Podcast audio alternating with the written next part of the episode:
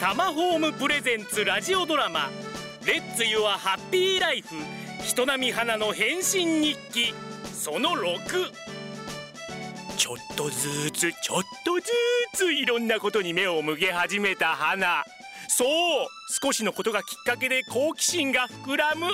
これが輝くミラクルの秘訣なのだ意欲って大事だからの花の未来がこれから輝き出すぞ楽しみ楽しみ小説か書き始めると悩んじゃうな久々だもんなでもやっぱり恋愛ものだよねあそうだ自分を書けばいいんじゃない恋愛をしてどんどん綺麗になっていく普通の女の子ってつまんないか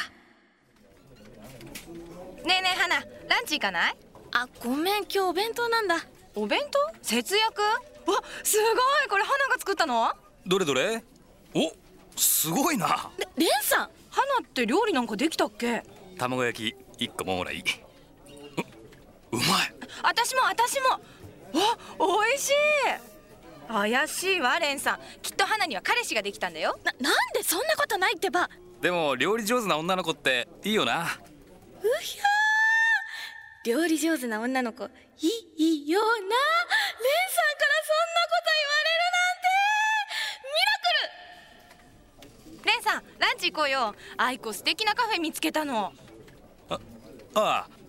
いってらっしゃい喜んでいても仕方ないかレンさんが私を好きって言ったわけではないんだもん愛子とレンさんお似合いだなくらまた弱気になっておるなまた突然恋は分からんよ最後まで恋の行方は分からんのだまさかと思った二人がくっついたり離れたり恋こそまさにミラクルわしにも若い頃おじさんの若い頃の話はいいですそれより小説書けないですやっぱり無理ですよ今花ちゃんは愛子ちゃんと蓮さんを見て何を思った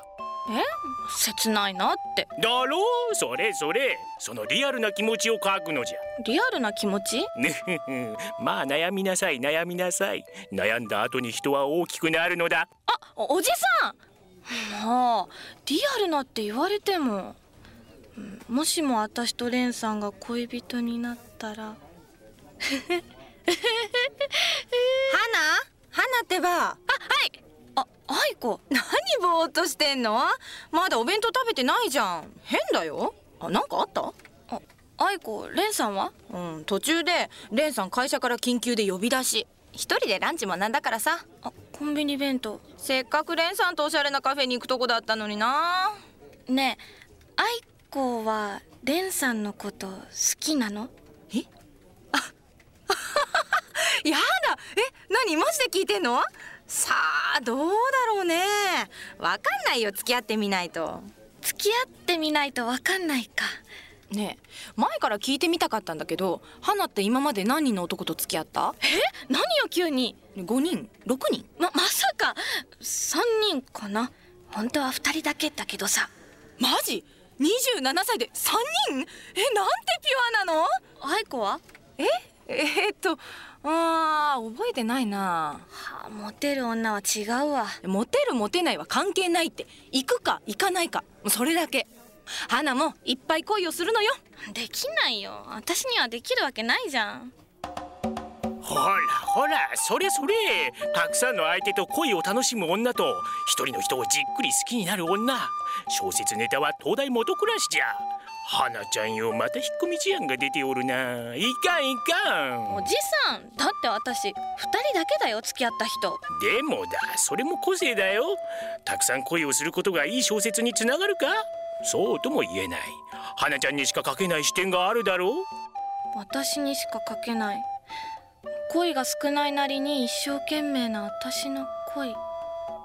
あいいかもうんいいかもおじさんあれおじさ